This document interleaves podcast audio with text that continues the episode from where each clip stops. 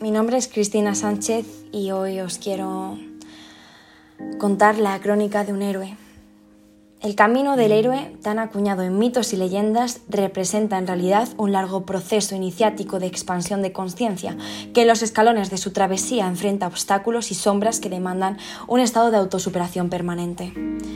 Desde el principio de los tiempos, el ser humano ha venido intuyendo que hay un mundo mejor y sintiendo que la vida cotidiana en la que habitamos no responde a la plenitud que puede existir en una realidad existencial más sana y feliz. En vista de lo cual, conforme ha devenido progresivamente consciente, se ha propuesto exiliarse del yo anterior y emprender un viaje migratorio, siguiendo las señales que a menudo por insuficientes le han obligado a caminar trechos a ciegas.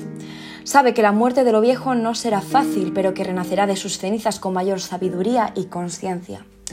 En este camino deja atrás identificaciones y apegos, muere y renace varias veces, y el fruto de la travesía se manifiesta en la recreación de bondad, belleza y verdad, que brota de su alma. Conforme madura y supera viejos mitos, sabe que crecer y habitar en la dimensión transpersonal no conlleva ser perfecto, porque sabe que los errores y las caídas forman parte del camino. Sabe que tales errores son los verdaderos maestros cuando son convertidos en experiencia y sabiduría. Cada despiste le lleva a un mayor compromiso con lo que siente como más verdad.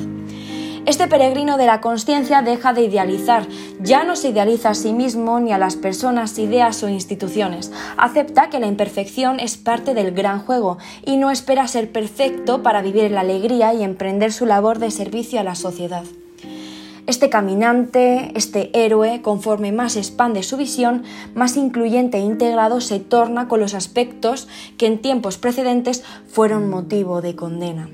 Los flecos de su propia incoherencia que antes fueron objeto de persecución, ahora son reconocidos y acogidos como parte de su experiencia humana.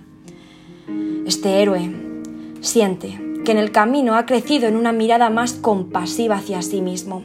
No descuida la coherencia, pero ha descubierto que sus anteriores pretensiones de perfección que le hacían flagelarse por sus errores no eran más que la careta elaborada de un ego que se disfrazaba de sí mismo.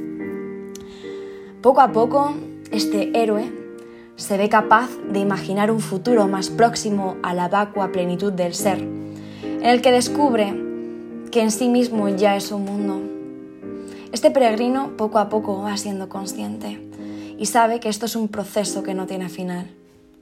Y sabe que es un laberinto el cual va a aprender durante la travesía de la vida.